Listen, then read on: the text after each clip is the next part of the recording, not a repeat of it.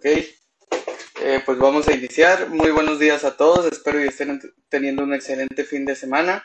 El tema que vamos a tocar hoy son mitos y realidades del internado médico y tenemos un gran invitado, el doctor y médico cirujano egresado de la Universidad Juárez del Estado de Durango, Manuel Espino Murguía, un gran amigo.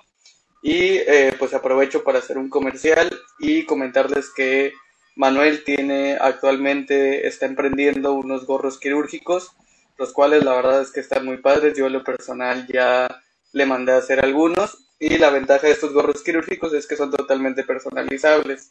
Ustedes pueden elegir la imagen o lo que quieren que contenga ese gorro y de esta manera pues ustedes también son parte de eh, pues este proceso, ¿verdad? Les voy a mostrar un gorrito que tengo por aquí este, el cual le mandé a hacer a mi buen amigo Manuel. Es una réplica de la creación de Miguel Ángelo y la verdad es que están muy cómodos, la tela es, se ve que es de buena calidad y pues para quien le interese por ahí este, pueden eh, y puedan, pues se lo recomiendo al 100%.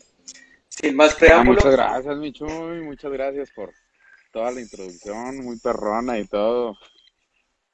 Oye, pero no, eh, sí soy doctor, ¿verdad? Y todo el pedo. En realidad me acabo de graduar, pero aquí no hay formalidades, Tú sabes que aquí cotorreamos y todo el pedo. Y muchas gracias por, por hacer ahí el comercial de los gorritos, ahí lo que se les ofrezca. Se llaman gorros quirúrgicos Lola.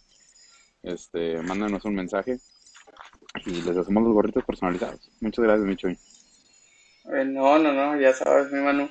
Y pues sin más preámbulo vamos a entrar ya a lo que vendría siendo eh, el tema de lo que nos concierne hoy. Va a ser una plática más como de café, a manera de anécdota. Eh, no esperen mucho tecnicismo, como bien lo comentó mi, estimado Manu.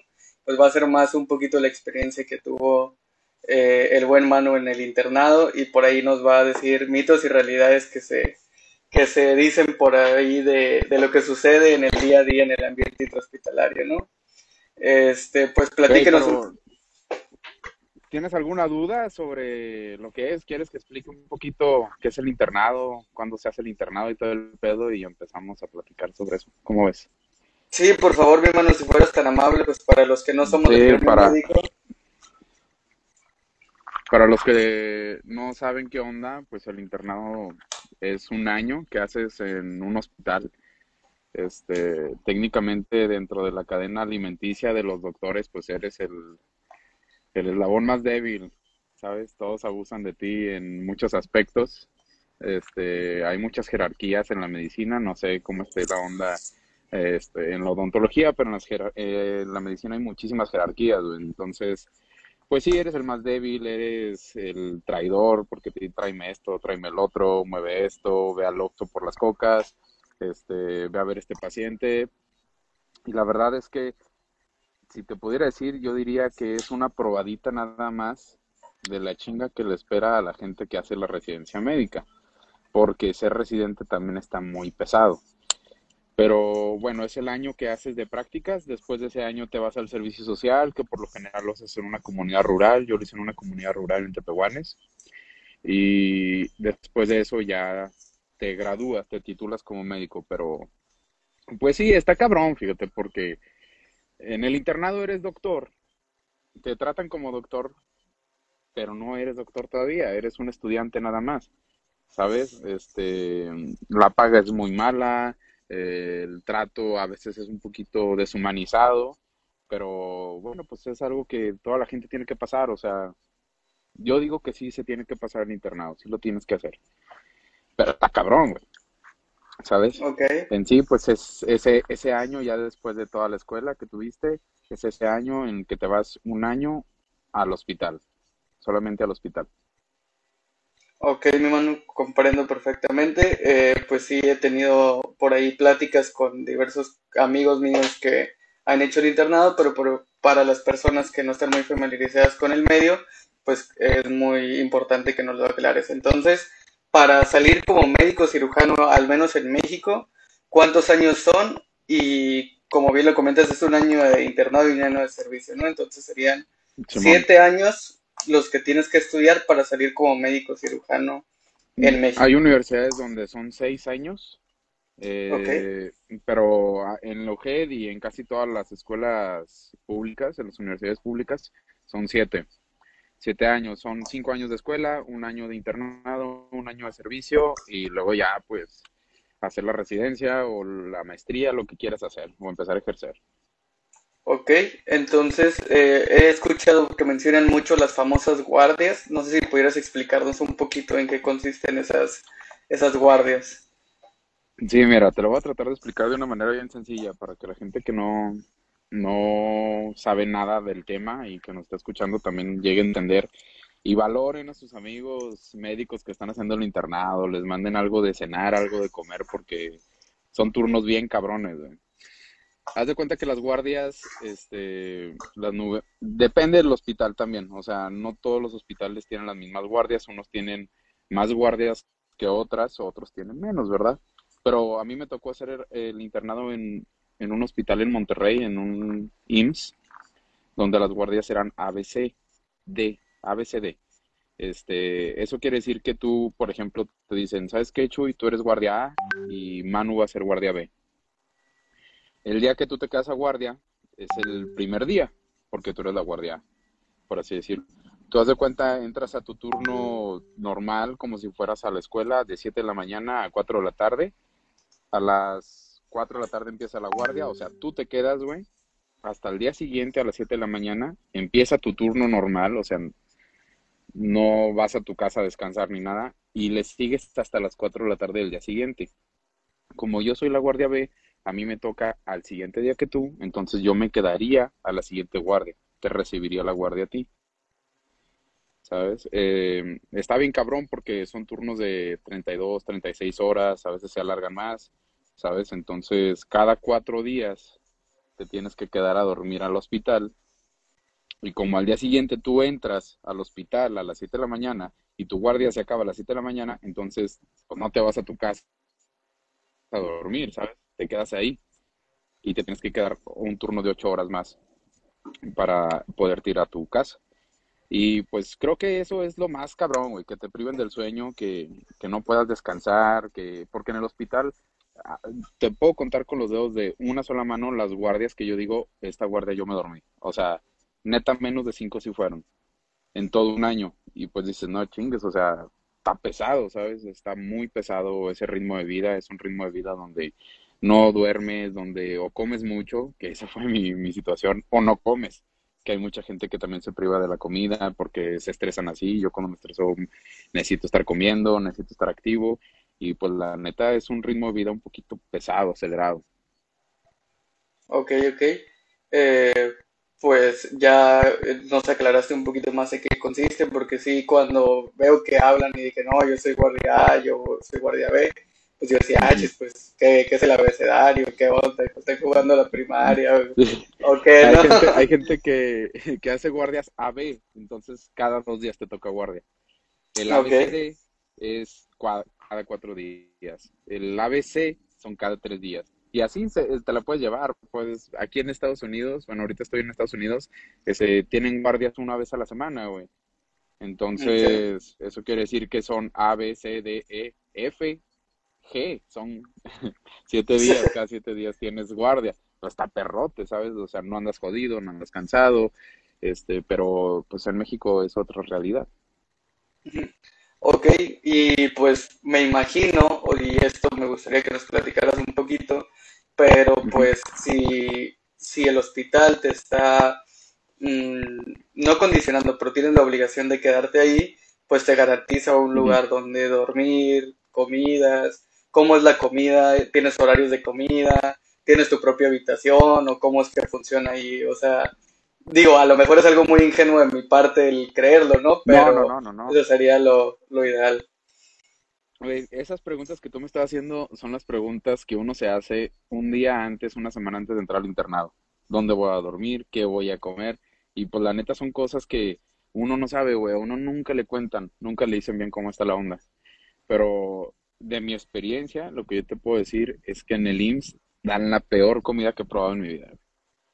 No es mamada, pero tienen, tienen un menú nacional, o sea, literal tienen platillos que los hacen en todos los IMSS, o sea, en Monterrey, en Durango, Ciudad de México, en Chiapas, donde tú quieras. Obviamente cada lugar tiene varias cositas que hacen, pues sí, diferentes, ¿verdad? Pero la cocina en sí del IMSS es espantosa, güey. O sea, mm, yo prefería, no, no, no, la neta no, no quiero sonar tan mamón, pero pues sí, güey, te gastas mucho dinero mejor en Uber Eats o en Rappi, ¿verdad? Porque pues la cena a veces te salen con unos pinches sándwiches que es el pan blanco bimbo, que no digo que esté mal, o sea, no digo que esté mal, jalan, funcionan.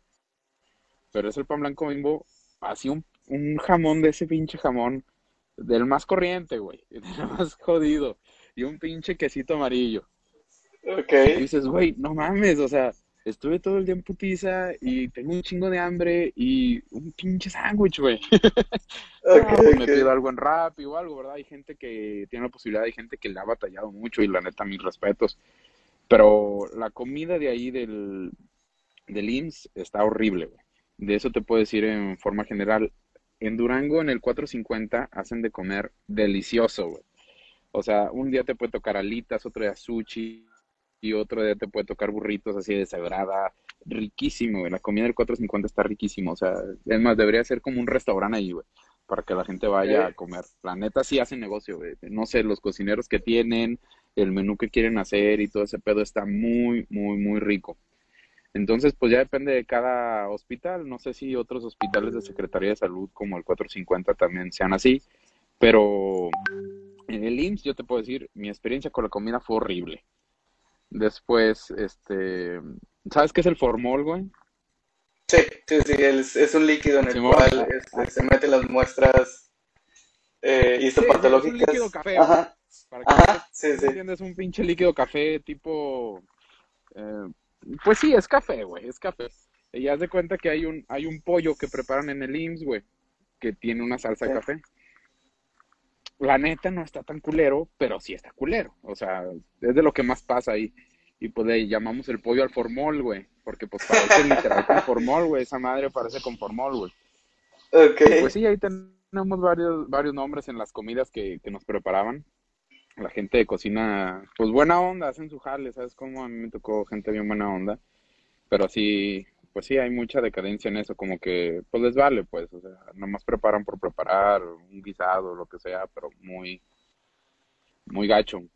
Y pues del ámbito de dormir, si tienes la chance de dormir, pues te puedes dormir en cualquier lado, güey. O sea, te haces un tendido en el piso y te duermes.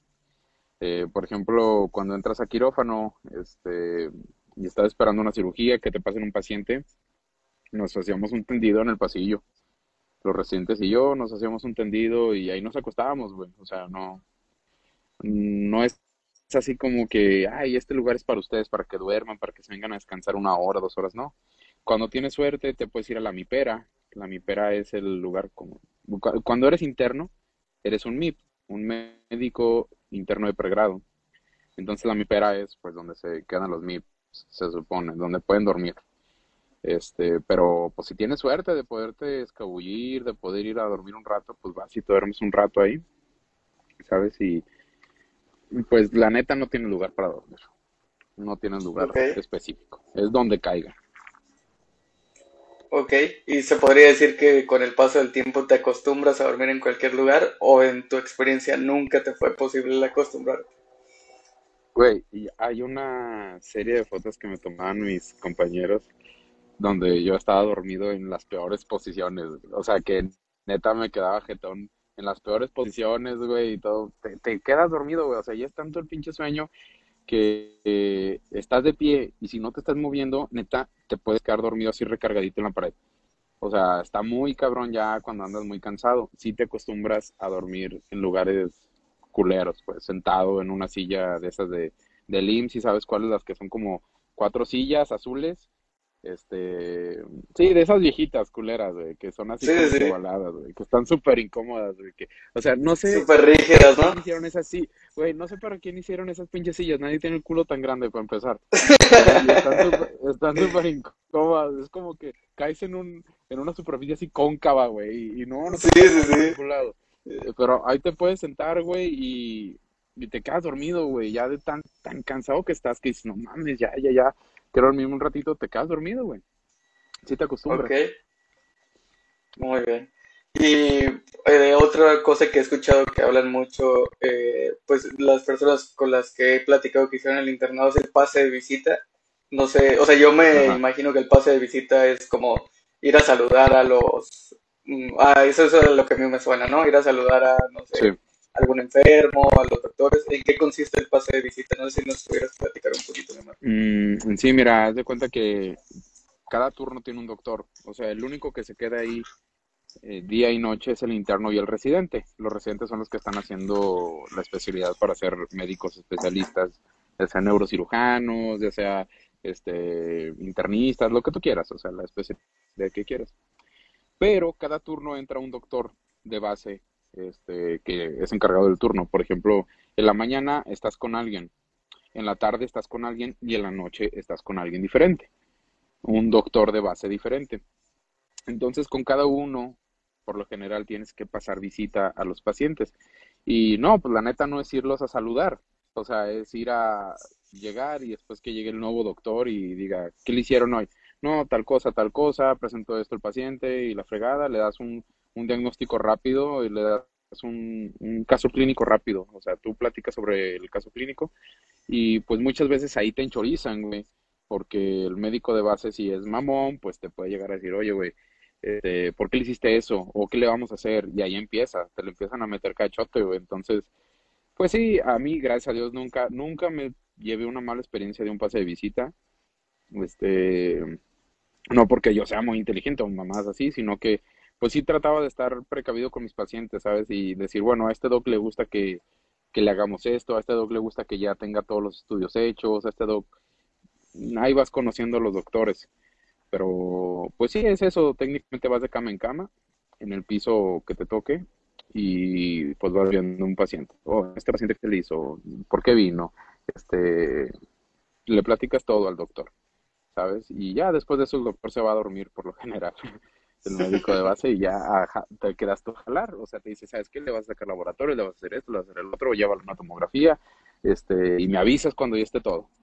Y ya, le avisas ya cuando ya está todo listo. Ok, muy bien, mi hermano. Pues eh, hasta ahorita creo que vamos muy bien, pero vamos como de lo más eh, general a lo más específico. Y me gustaría que nos platicaras, bueno, te voy a platicar la experiencia como es en odontología el servicio social, porque nosotros no sí, nada. Pero, eh, pues nosotros rotamos cada mes en cada uno de los servicios. En odontología solamente hay cinco o seis especialidades. Y pues, por así decirlo, rotamos dos veces o cada mes estamos en una especialidad diferente y estamos dos veces en cada especialidad. En medicina, ¿cómo es? ¿Estás todo el año en una sola especialidad? ¿Es cada semana, cada dos meses, cada seis? ¿Cómo es ahí? Ajá. No, bueno, ya depende también cuántos servicios tenga el hospital. Por ejemplo, el hospital donde yo estaba no era un hospital de alta especialidad, era un hospital normal como el el IMSS de Durango, ¿sabes? No es de alta especialidad, no tiene especialistas, pues sí, de alta especial, subespecialistas, pues. Sí puede tenerlos, pero no, no rotas por esos servicios, ¿sabes? Entonces, por ejemplo, son dos meses en cada uno, dos meses de ginecología, dos meses de medicina interna, dos meses de cirugía, dos meses de pediatría y dos meses de urgencias. ¿Son todos? Me falta uno, según yo. De medicina familiar, dos meses de medicina familiar. A mí me tocó, me tocó así. Pero hay gente que, por ejemplo, en Durango, que hay ortopedia en el, en el hospital, eh, también rotan por ortopedia. No sé si rotan al mismo tiempo que rotan por cirugía.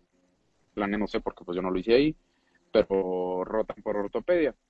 Entonces ya vas dos meses por cada uno y el chiste de este año es tomar lo mejor que puedas de cada servicio, ¿sabes? Porque en dos meses eh, pues no aprendes, ya al, cuando estás acabando el servicio, ya estás harto, pero ya, ya llevas el ritmo, güey, ya sabes cómo se maneja, ya sabes cómo ver a una paciente ginecológica, cómo interrogarla y todo, el pedo y ya, o sea, te lo cortan de tajo y te dicen al día siguiente ya tienes que andar en pediatría o ya tienes que irte a medicina interna o así, y empezar de nuevo. Pero a mí se me hace una buena técnica porque así te vas enfocando más o menos en lo que vas a querer, lo que te ha gustado más en, en el internado, y acabas con una experiencia muy global, pero que te puede dar las señales para irte a alguna especialidad. Ok. Y en tu experiencia, ¿cuál fue el, servicio que más te gustó y en el cual fue el que menos te gustó y por qué? Yo, yo desde que entré a medicina dije, no, yo quiero ser cirujano plástico, ¿verdad? Y la chingada. Pero haz de cuenta que ya estando ahí, yo me di cuenta que me gustó mucho ginecología. Pero mucho, fue mi primer servicio. Y yo creo que me gustó mucho gracias a los residentes que tuve porque eran súper buena onda conmigo, me enseñaban todo, este, me dejaban hacer un chorro de cosas y, y me empezó a gustar mucho ginecología. Entonces, eh, pues sí, me gusta mucho ginecología. Yo, yo quisiera ser ginecólogo o cirujano, algo quirúrgico. Ok. ¿Y el que menos te gustó, eh, cuál fue y por qué? ¿Por el doctor? ¿Por lo que hacías ahí? ¿Estaba aburrido? No sé. Fíjate que el que menos me gustó fue urgencias y creo que era porque era mi último, no, era mi penúltimo servicio, pero la neta no me gustó porque urgencias está muy, pero muy, pero muy cochino y la gente es muy grosera, güey. O sea, de que los pacientes, ay, atiéndame. O sea, va uno por uno, hace lo que puede, da uno lo mejor de sí y a veces no das abasto, o sea, no das abasto y está muy pesado y está muy muy cochino, o sea, no, no sé qué, no sé cómo decírtelo, o sea, ves muchas cosas en todos los servicios, ¿verdad? Que Ujú. a- para mucha gente pueden ser desagradables, o sea, la pipí, la popó y la sangre se te hace la cosa más normal del mundo, pero pues en urgencias a veces sí te toca cosas bien culerotas, de, de que abscesos bien hediondos, de que descomprimir pacientes, que es pues sacarles, este, la popó, güey, y todo ese pedo, y pues urgencias no. Yo nunca seré urgenciólogo, güey. Nunca, nunca, nunca, se me hizo horrible. Ok. Y eh, cuando comentas que tu primera rotación fue por el servicio de ginecología, este, ¿entraste con algún miedo? ¿En algún momento pensaste que no era lo tuyo? ¿Te cuestionaste eh, por qué estudiaste medicina y a lo mejor no algo más sencillo como, no digo que otras carreras este, sean fáciles, Como pero pues que... odontología. No, no te creas. Sacamuelas por ahí, pedo, güey. No, güey, todos los días me lo cuestiono, o sea, ahorita me lo estoy cuestionando. O sea, entras, yo entré con todo el power, güey. Entré así como que vamos a darlo todo. Gine se me hizo, para mucha gente, ginecología es lo más pesado, güey. O sea, dicen que, que te gusta ginecología es porque eres bien masoquista, güey. Porque los bebés nacen a la hora que ellos quieren, güey. O sea, no hay horario, güey, te desvelas muchísimo, está pesado el servicio, es mucha responsabilidad cargar con eh, la vida de una madre y de un hijo, güey. O sea, es de los, de los servicios más pesados. Y a mí me encantó, güey. Creo que ahí dejé, si iba con 100% de pila para todo el año, creo que ahí dejé un 70% de mi pila, güey. ¿Sabes? Y ahí fui des- fue disminuyendo poco a poco. Y ya el último semestre que fue medicina familiar, eh, urgencias y pediatría, la verdad, o sea, fue de pura chiripa que eh, no me rendí, güey, porque estaba bien pesado y yo andaba bien jodido. Pediatría fue un respiro más para mí, pero ¿qué te estaba diciendo? Ah, te digo que si en algún momento eh, te cuestionabas el, el, o si te daba miedo el hacer las cosas, no sé, me imagino que, que los residentes o los doctores pues te exigen que ya tengas cierto conocimiento y no sé, la primera vez que suturaste a alguien te temblaba la mano, cuando anestesiaste a alguien, La, eh, la daba verdad, la verdad. Yo, yo iba al hospital eh, de semestroso, bien pendejo, o sea, de que, ay, quiero ir, quiero aprender y la chingada. Y empecé a suturar, empecé a ir a urgencias con unos amigos, con Paula Perales y gente que íbamos juntos a, a aprender, güey, a aprender a hacer manitas, decimos, a hacer manitas, a, a aprender a suturar, a aprender a hacer puntos, a cirugías, entrar a cirugías. Hay mucha gente que en su vida ha entrado a una cirugía, que en su vida ha visto un paciente y entra al internado y les va chido, güey, o sea, no quiere decir que no, pero hay gente que sí se llega a desmayar y así, hay casos de todo, güey, ¿sabes? O sea, no quiere decir que no seas buen médico, nada más, pues sí, puede ser muy impactante la primera vez que ves uno- una persona eh, abierta, pues, o sea, la están operando, o la primera vez que ves un niño llorar para, porque le tienes que suturar una descalabrada, puede ser muy impactante para mucha gente. Yo, la verdad, te voy a ser sincero, yo no hago cosas que yo no estoy seguro que no las puedo hacer. Entonces yo para todo le preguntaba a mis residentes o a quien sea. Es más, hasta las enfermeras muchas veces te, te echan muchísimo la mano si te la llevas bien con ellas. De que te, no, mire, lo que es así, así la tiene que ser, así la técnica, le hace esto, le el otro y así. Y pues la neta, este, creo que me rodeé de gente que me supo enseñar o sea, en especial una, una residente de ginecología, ella me dijo, porque yo entré queriendo atender partos, güey. Dije, quiero saber cómo se atiende un pinche parto. Y me empezó a preguntar, ¿sabes el trabajo de parto? A la ver. Le empecé a explicar, no, así no va. Me dijo, cuando ya te lo sepas, vas a atender un parto. Y así cuando estudié y al día siguiente, mira, así está el pedo y todo, ok. Vístete y todo y la chingada. Y ella atrás de mí diciéndome cómo hacer las cosas. ¿Sabes cómo? Eh, eso, eso está perro. O sea, saber que estás haciendo algo, aunque sea tu primera vez, pero que ahí está la gente, o sea, te están apoyando.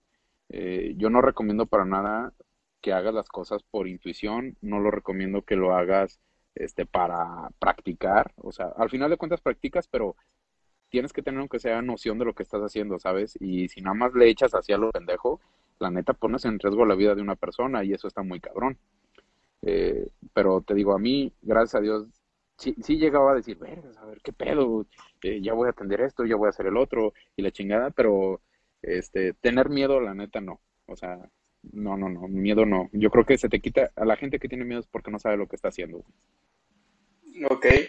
Eh, ¿Te pasó en alguno del año del internado que estuvieras que alguno de tus compañeros, residentes, eh, se salieran o eh, cayeron en una crisis de ansiedad. Justamente ayer estaba, y no sé si fue ayer o antier cuando salió, pero salió un video, un cortometraje que se llama Resiste Médico Residente, que hablan de la violencia en las residencias médicas en México y la eficiencia de médicos especialistas en este país. Ah, Hay una estadística...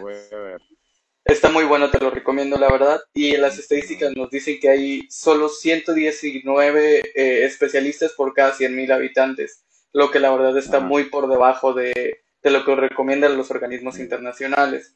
Entonces, mucho se debe pues a que dos cosas. Eh, es una profesión pues muy demandante académicamente y si le, le aunamos lo hostil que llega a ser pues como tú dices, todo esto que conlleva el hacer eh, un internado interhospitalario y que no es tan bien remunerado. La verdad es que, pues lamentablemente en México no tenemos la cultura de, pagar por los servicios de salud, ¿no? Porque a final de cuentas es un derecho, estoy de acuerdo, pero eh, pues hay muchas profesiones que ganan muchísimo más y no digo que los médicos deberían de ser los mejor pagados, pero sí pues tener un salario digno por la cantidad de trabajo que llevo.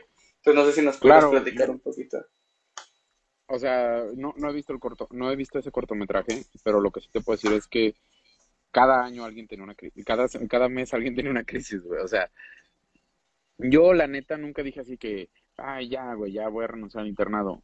Me pasó más en el servicio, la verdad. Está un poquito difícil también el servicio cuando te das una comunidad rural.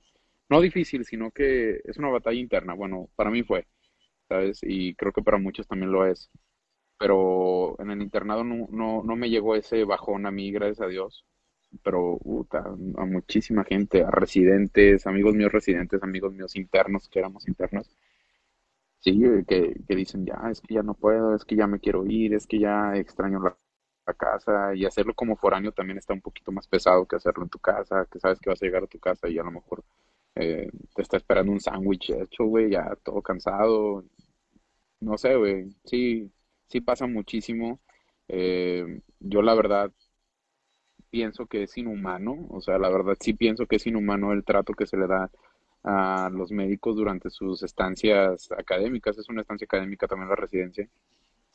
Y la neta, pues no, no, no se me hace justo, no, se me hace un tema así súper, súper gacho, que, que ojalá algún día llegue a ser diferente, porque, o sea, como médico interno, haces la labor de los médicos, en serio, o sea, estás haciendo la labor de los médicos. Lo único que no tienes tu autoridad es para firmar eh, alguna, alguna receta o algo, ¿sabes? O algún certificado. Pero técnicamente tú eres el médico de una persona 24/7, estás ahí con esa persona, ¿sabes? Y es una labor muy, muy cansada, es una labor eh, física y mentalmente muy cansada que le están pagando con mil pesos a la quincena, güey. O sea, eso es una mentada de madre. Son dos mil pesos al mes. ¿Quién vive con dos mil pesos al mes? O sea, no es ni el salario mínimo. Y ahí es donde llega la controversia, porque la gente ahí te puede llegar a decir, tú eres estudiante. Bueno, yo como estudiante no debo estar trabajando 36 horas, ¿sabes? O sea, obviamente si me vas a tratar como estudiante, voy a tener el horario de un estudiante, voy a irme a dormir a mi casa, voy a estar haciendo mis prácticas, pero voy a ir a dormir a mi casa. Pero no, para unos eres estudiante en algunas ocasiones y para otros ya eres médico, en otras, pero pues no te pagan. Los residentes también, o sea, reciben un salario como de 5 mil pesos la quincena, 10 mil pesos al mes, que tú puedes decir, ah, bueno, pues no está tan mal, en Durango no está tan mal. Pero honestamente, si ya eres un residente, ya tienes tus 26, 27, 30 años, tu familia, ¿cómo, va, cómo vas a vivir con 10 mil pesos, güey? O sea, sí se puede, no estoy diciendo que no, no vayan a mal pensar esto, o sea, pero la neta no es el estilo de vida que un profesionista debería de tener. En cualquier otra rama, de cualquier otra profesión tampoco, o sea, ya eres un médico, estás viendo pacientes 24/7, estás teniendo más trabajo que un médico de base, eh, deberías de tener un salario digno, ¿sabes? O sea, un salario bueno que te asegure que puedes pagar la renta, puedes pagar tus víveres, este, si tienes familia puedas vivir, tu familia pueda vivir. Lastimosamente no es así, güey. Y pues sí, hay mucho abuso en ese pedo. Yo quisiera que algún día pues terminara. La neta es un círculo vicioso, los mismos médicos lo hacen, el mismo gobierno eh, está implicado en esto, o sea, está muy feo todo eso, ¿sabes? Ok, eh, pues la verdad es que sí, esperemos y en determinado momento se tomen acciones este, por parte de las autoridades, que creo que quienes deberían de ser los primeros en, no digo que eliminarlo, pero sí el hacerlo un poquito más llevadero o eliminar todos esos vicios, pues que lamentablemente terminan haciendo eh, muy hostil. Yo creo que en la odontología pasa, pero pasa en menor escala debido a que no estás 24 horas conviviendo con esas personas. Pero pues yo creo que sí, el, yo creo que todo el mundo tenemos cosas buenas y malas, ¿no? Y yo creo que el estar conviviendo 24 horas con una persona pues saca lo mejor y lo peor de ti. Entonces, ¿Alguna anécdota que nos quisieras contar o que nos contaras que te marcó un precedente de un antes y un después que viviste en el internado, desde sea el fallecimiento de algún paciente, la resolución de algún caso complejo, incluso un mismo conflicto que hayas visto entre, entre compañeros, entre médicos, algo que, que dijeras, esto me hizo abrir los ojos de que a lo mejor las cosas son mejor de lo que yo pensaba o peor de lo que yo pensaba, al menos en tu experiencia en ese hospital? Híjole, pues la neta yo creo que fueron muchísimas, güey, pero una que más me, me pegó era, había llegado un paciente, un chavo como de 24 años, él tenía este, enfermedades ya de nacimiento y, y francamente no sé qué enfermedades tenía, tenía un retraso, tenía un, un retraso motriz y, también tenía, creo que un retraso mental y este tenía terapias y todo, era un chavito, pues buena onda, siempre estaba bien alegre y todo, ¿sabes? Estaba muy grandote, me acuerdo que estaba muy grandote el chavo, pero era como un niñote y siempre iba y cotorreaba con él. Eh, llegó a urgencias y estuvo ahí toda la tarde y siempre, doctor, doctor, y ya platicábamos y así, bien buena onda.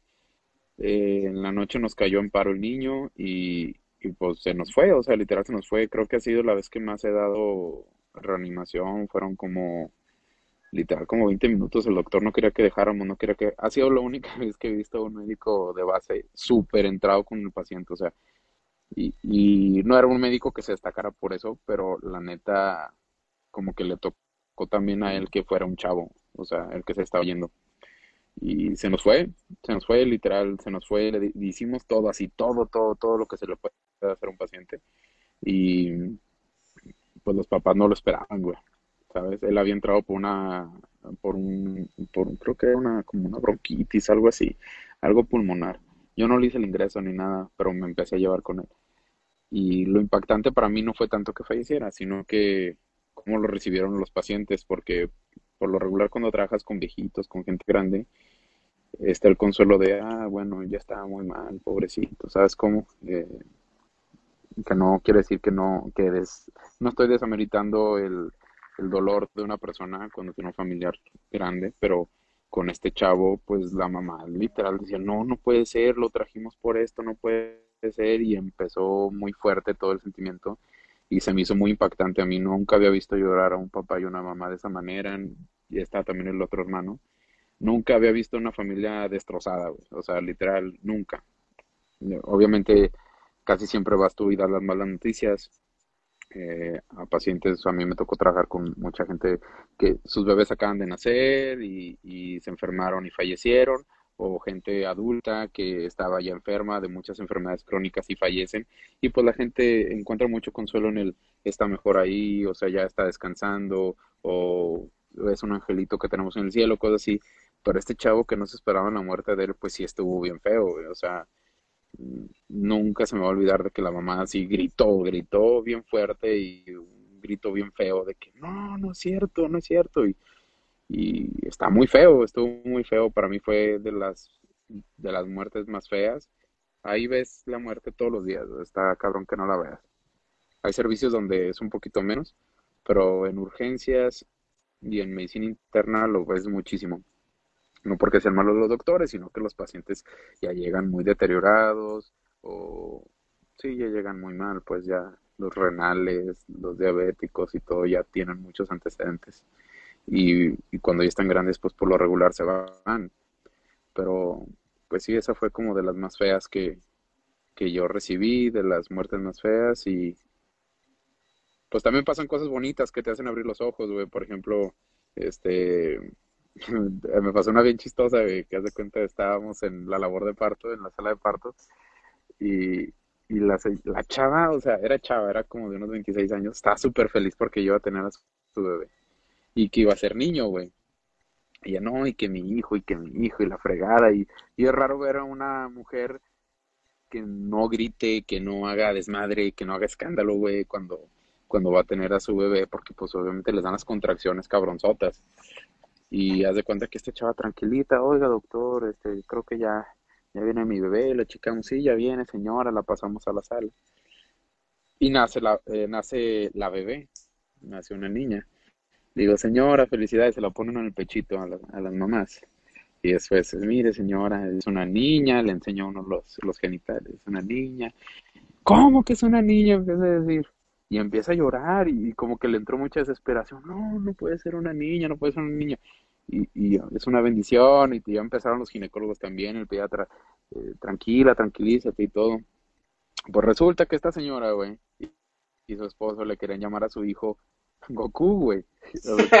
Goku el Dragon Ball, güey. Eh, habían comprado ya todo, ya todo, la cuna de Goku, güey, este, el cuarto de Dragon Ball, ya todo, güey, ya todo de Goku, güey. Entonces, o sea, la morra estaba súper estresada, por eso como que le entró, dice, me entró un pánico porque yo creí, eh, todo, todo mi embarazo me dijeron que iba a ser un niño, el ginecólogo me dijo que iba a ser niño, este, ya estábamos preparados, este, queríamos que se llamara Goku y la chingada, y estaba bien estresada. Y cuando le fui a dar la noticia al, al papá que están esperando fuera, señor, ¿cómo está?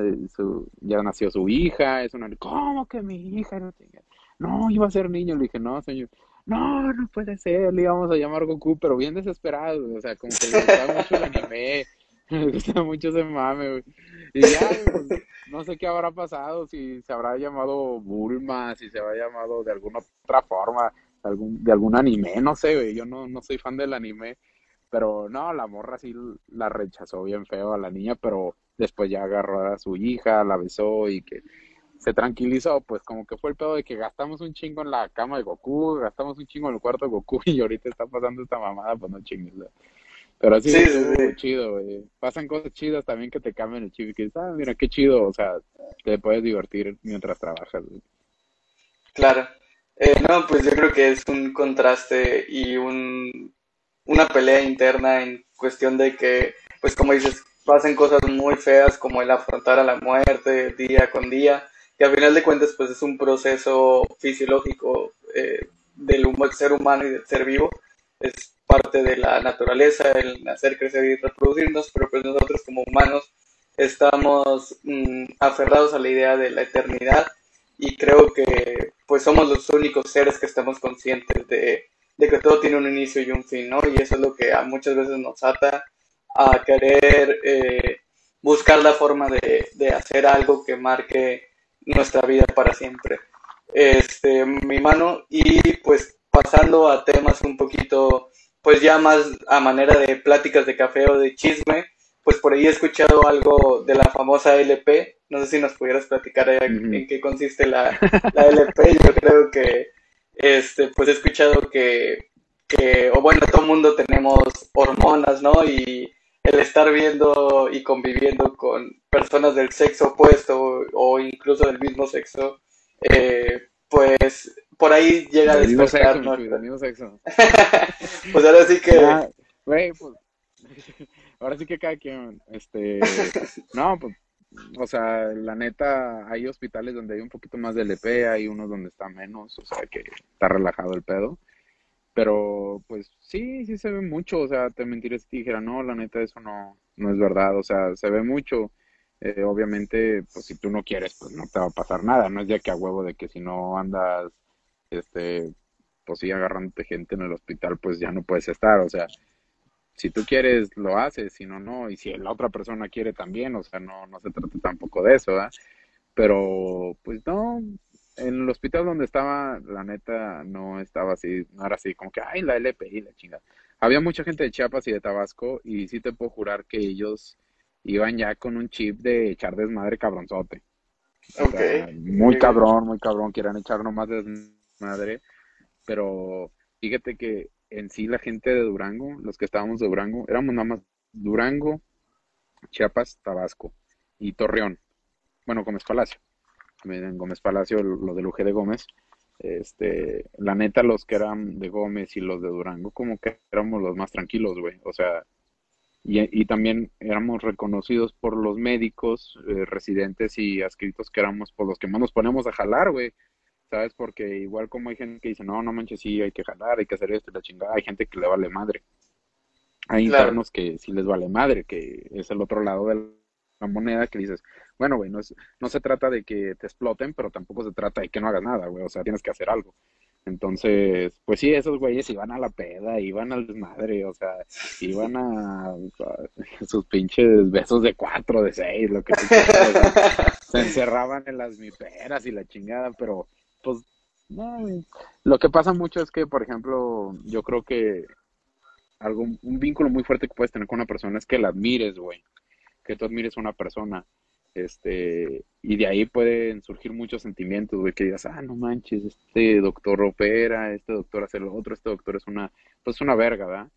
Y pues si el doctor es abusado, pues va a empezar a llegarle a las internas, o a las residentes, el doctor y la chingada, a dejarlas operar tantito, a dejarlas cerrar pacientes y la chingada, y pues se ve mucho. Una cosa lleva a la otra, ¿no? Interna, ajá, interna, externo y interno, externa o residente. Eh, por la, yo digo que es la admiración porque pues es una persona que en sí sabe más que tú y sabe hacer más cosas que tú y ya está en otro nivel, pero pues te digo, la LP es algo normal, yo creo que se ven muchas carreras, no nomás en la medicina. Ok, y este, tú en tu experiencia, ¿qué nos podrías decir de acuerdo a lo que dicen que son las personalidades de cada una de las especialidades médicas en la cual, pues incluso en las redes sociales hay muchos memes de que llega el cirujano en su Ferrari este, con cinco chavas y, luego llega... El de... El internista llega con... sí. tú, en tu experiencia y lo que vives en el hospital. Ok, ok, cuéntanos, cuéntanos. de la LP tú. Okay. Tú dime cómo está la LP, la LP en odontología, ¿también hay o no? No, no, no, que en, en odontología la verdad es que poquito más si nos ponen unas veladoras de, de los santos que somos acá, este, sí, sin anillo no hay, no hay compromiso, no te creas, no, la verdad es que pues claro que, en odontología hay mujeres y eh, pues para, el, o sea, hay de todo, ¿no? Pero Este, creo que, que no cabrones los odontólogos, güey. Claro, claro, este. Cabrones, Yo no conozco odontólogo que no sea borracho, eh. La verdad es que yo creo que como requisito para el ingreso, este. Yo no conozco odontólogo que no sea marihuano, güey. Digo, de eso hablamos después, de eso hablamos después, mi mano, ahorita. no te creas. No, la verdad es que. Ahorita te pues, prendiste, te prendiste un churro, güey. Ahorita apagándolo acá atrás. Oscuros por el sol, güey, pero no ando marihuana. No, creo que okay, okay. marihuana, güey. No, no, no, y pues sería que en Estados Unidos es legal, yo creo que todos los días te das tu... Aquí es legal, justamente en Colorado es legal, güey. Es una cultura bien diferente, güey, del cannabis, pero está chingona. Y luego platicamos de eso, está chingona, la neta. Ok. Pero me ibas a decir de las personalidades de cada especialidad, ¿verdad? Pues yo creo que sí tiene algo de cierto. O sea, porque en sí una especialidad quirúrgica eh, puedes llegar a sacar más dinero que en una clínica, que solamente clínica. Ahorita pues deja mucho lo que es quirúrgico y pues no se diga lo que tiene que ver con belleza, ¿sabes? O sea, si eres cirujano plástico, si eres dermatólogo, este, hay ramas donde te puedes enfocar y poner tu clínica, hacer procedimientos y sacas buena lana. Y el médico internista, que es solamente internista, que no es, por ejemplo, cardiólogo, que no es nefrólogo, eh, cositas así, pues sí, pues yo creo que sí está un poquito, en los salarios está un poquito más abajo. Eh, porque pues lo que el cirujano, un cirujano general puede sacar en una cirugía, puede ser que el internista lo saque en un mes, güey. Y pues sí, o sea, sí, sí cambia, pero pero en el IMSS eh, todos los especialistas ganan lo mismo. Si eres médico familiar, si eres un neurocirujano cabronzote que salió de Harvard, güey, o de John Hopkins o donde tú quieras, vas a ganar lo mismo que un médico familiar. O sea, en el sector eh, público, así es en México. Así es que los que dicen, ah, yo quiero ser neurocirujano para ganar más lana, pues nomás en la privada. En la privada o en hospital privado, porque en la pública vas a ganar lo mismo que, que cualquier otra persona que cualquier otro especialista, ¿sabes? Entonces, pues sí, el salario más o menos está como en 25 o 30 mil pesos al mes del especialista en, en el IMSS. Entonces tampoco así que digas, ay, güey, es un pinche salario, así te va súper perro. Pues no, yo creo que ahí son los beneficios que te da estar en el IMSS y ese dinerito extra que es el IMSS. O sea, porque por lo general la gente tiene sus, sus prácticas privadas. Y pues sí, mira, por ejemplo, el ginecólogo es un poquito más estresado y un poquito más enojón. Este, el, el cirujano es más presumido, el internista es más intelectual y pues tiene, hace sentido, ¿sabes? Tiene lógica porque pues estás en chinga todos los días solucionando que vengan los bebés y que no se mueran, estás bien estresado para que la paciente salga bien, si tiene preeclampsia, si está pasando esto y el otro, pues estás bien estresado, ¿verdad? El cirujano, pues, es, yo creo que es un ego muy fuerte el que se hace cuando ya empiezas a, operar, que sabes que te hiciste bueno en algo, así, pues, está muy cabrón. Y el internista hace estar literal aplicando guía los días que tienen algoritmos ya en su cabeza hechos para tratar pacientes, que llegue un paciente con reflujo, llegue un paciente con infarto, llegue un paciente con esto, con el otro, ellos ya empiezan a, desglosar más, entonces es más, la gente que hace medicina interna es un poquito más intelectual, yo lo podría decir. Este, entonces sí, pues sí, cada quien tiene su personalidad y en la que embones más, pues ahí te deberías de meter. Si eres bien malo para, eh, o te pones nervioso, o tiemblas mucho cuando estás haciendo un procedimiento, pues pues, enfócate en algo más clínico, no, no tan quirúrgico, porque pues ahí le vas a dar un punto.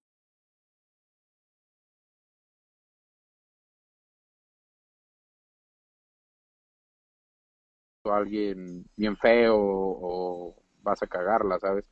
Y si no eres así, que digas, hay una persona súper intelectual y de chingada, pues enfócate en algo un poquito más quirúrgico, ¿sabes? O un poquito que no implique tanto estar repase y repase y repase y repase todo el día.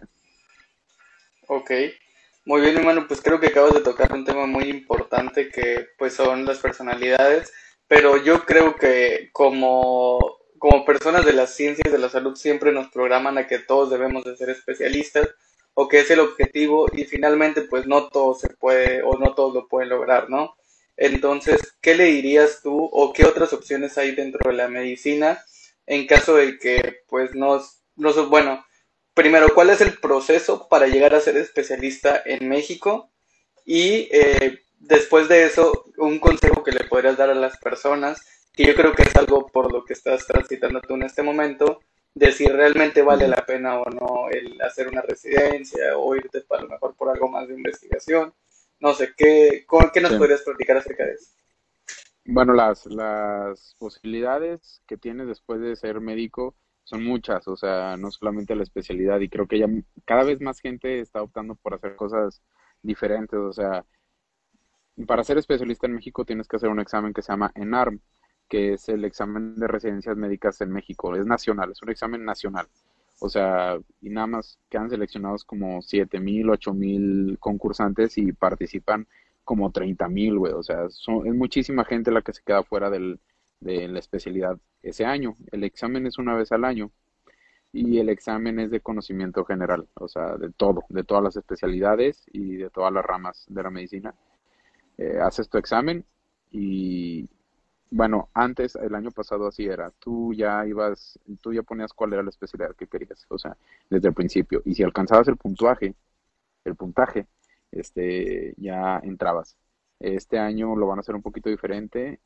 Tengo entendido que este año vas a escoger este, la especialidad después del puntaje. O sea, por ejemplo, si me, yo me saco cierto puntaje, digamos, es no es real este puntaje porque no sé cómo en realidad sean los puntos, pero digamos que yo me saco 70 puntos de 100, por así decirlo, no es verdad, así no es verdad, así no es la escala, pero 70 puntos de 100, con los 70 te alcanza para entrar a eh, medicina interna, cirugía, ginecología, eh, medicina familiar, eh, esto, esto y esto, ¿verdad?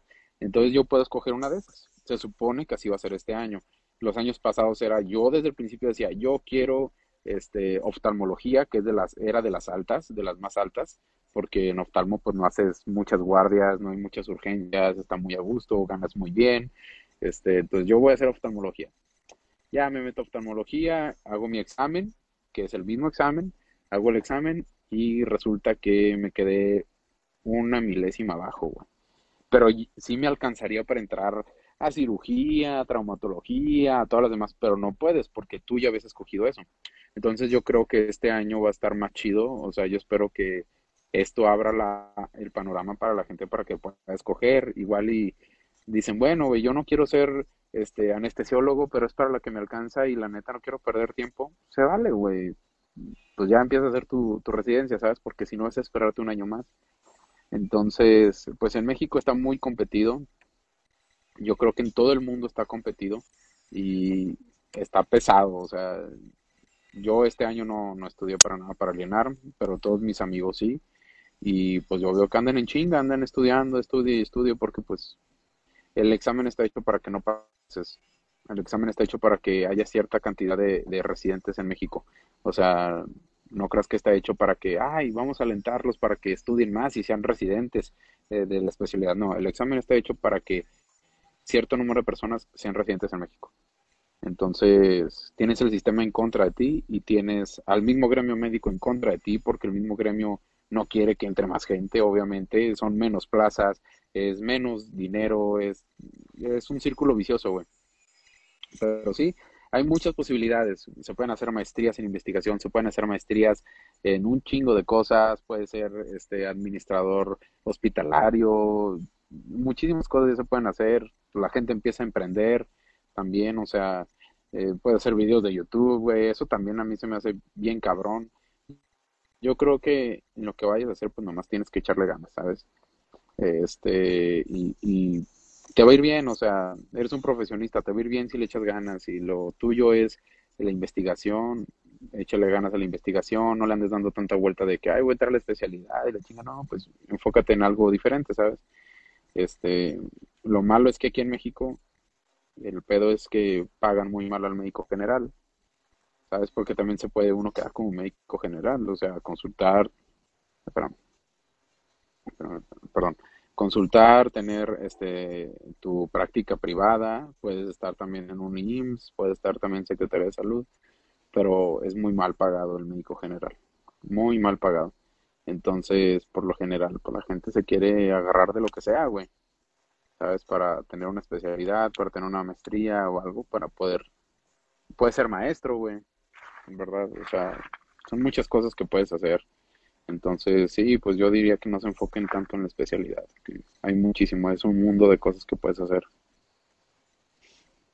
Claro, eh, pues te agradezco enormemente, mi mano, por abrirnos un poquito el panorama en cuestión de, como bien lo dices, pues la residencia o la especialidad no es lo único, o no es la única puerta para acceder a, un mejor, una mejor calidad de vida, que es lo que a final de cuentas yo creo que todos queremos.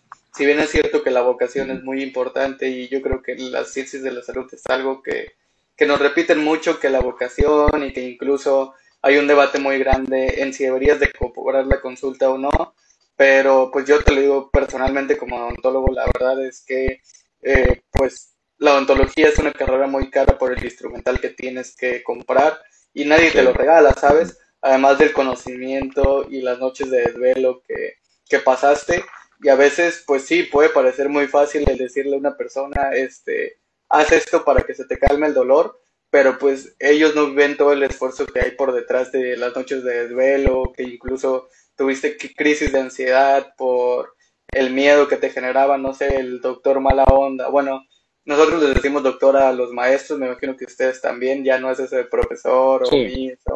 Entonces, pues como todo, como bien lo dices, hay, eh, como todo hay buenos maestros y malos maestros, pero nunca falta pues la persona frustrada que eh, te ve como competencia y lo que quieres es que te salgas y pues que te busca humillar, que obviamente vas a ver mucho más que tú y pues que lamentablemente tuviste que transitar por muchas cosas para estar ahí y poder solucionar ese problema a las personas y pues que al final de cuentas quieren que se lo regales, ¿no? O sea, pues yo creo que si van a la tienda y, y le dices, oye, regálame este, el pan porque pues es tu vocación, o sea, tu, la tiendita tú la abriste porque tú quisiste, nadie te, te obligó a ponerla, pues, o sea, creo que sería algo, un ejemplo muy burdo, pero pues es algo que yo creo que está muy mal y prostituido, al menos en México, no sé qué opinas tú. Güey, sí, o sea, la neta se mama, no puedes confundir la vocación con el querer tener un estilo de vida normal, querer dormir, querer comer, querer tener tu familia, o sea, esa es una estupidez que la gente y a veces los mismos médicos, güey, tenemos y que lo decimos. Yo nunca lo he dicho, o sea, pero sí me, ha tocado escuchar de que, pues, que falta de vocación y la chingada de pacientes, de mismos maestros médicos. O sea, cuando se vino lo del COVID, yo estaba en servicio social. Lo único que pedíamos era que nos surtieran las cosas, o sea, que nos surtieran del equipo necesario, cubrebocas, güey, guantes, este, antes se creía que pues, los guantes eran necesarios, cubrebocas, eh, gel antibacterial y la chingada, lo, básico, güey. Este, no tuvimos respuesta del IMSS. Obviamente, nadie, nadie, nadie estaba preparado para una pandemia. O sea, en ninguna parte del mundo estaban preparados para una pandemia. Pero pues la facultad yo creo que se vio muy mal porque habernos dicho, ¿saben qué? Este, a todos nuestros pasantes internos les vamos a dar su juego de, de cubrebocas, les vamos a dar su juego de, de equipo para protección, cosa que no se vio, cosa que fue algo que se tomó hasta por burla de los mismos directivos, o sea, como, ay, sí, eh, no, pues qué falta de vocación, si no quieren ejercer ahorita, que está todo esto, para eso, para eso estudiaron, para este momento. Ok, güey, estudiamos para esto, pero, yo sigo siendo un estudiante y yo no puedo, mucha gente yo gracias a Dios me puedo costear de mis cosas, pero mucha gente no lo puede hacer, o sea, mucha gente, yo sé, o sea, yo sé que muchos amigos míos, muchos compañeros de la facultad no lo pueden comprar, no tienen ese dinerito extra para poder comprar más cosas, güey, ¿sabes? Entonces, pues sí, la neta se vieron muy mal y pues no solamente con nosotros pasó así, o sea, pasó en muchos lugares de, de México, que las facultades se deslindan completamente, que este, te vienen con el sermón de que eso es tener vocación. Discúlpame, pero que yo me enferme o enfermar a mis familiares no es tener vocación, ¿sabes? No estamos renunciando, no es de que uno estuviera renunciando, es que uno nomás quería lo que quería o lo que tenía que tener en ese momento. Y cae gordo porque la mayoría de la gente que te dice eso son médicos que no ejercen. Son médicos que están en aulas, son médicos que, que están desempeñando un cargo burocrático, que no, que no están en el campo de batalla y son los que más te, te chingan con eso, ¿sabes? Y tú dices, bueno, güey, ni siquiera estás aquí, güey, tú si quieres te vas y te encierras en tu casa y ya. No sé, son muchas cosas que los mismos médicos nos hemos estado fregando y que pues yo espero ya con el paso de las generaciones, que ya salga esta mendiga generación retrograda que está ahorita, este, la generación de acero, que ya salga de, de esas direcciones, de esos puestos para que en serio entre generaciones que están un poquito más conscientes, güey, que dicen, bueno, vamos a protegernos entre nosotros. Al final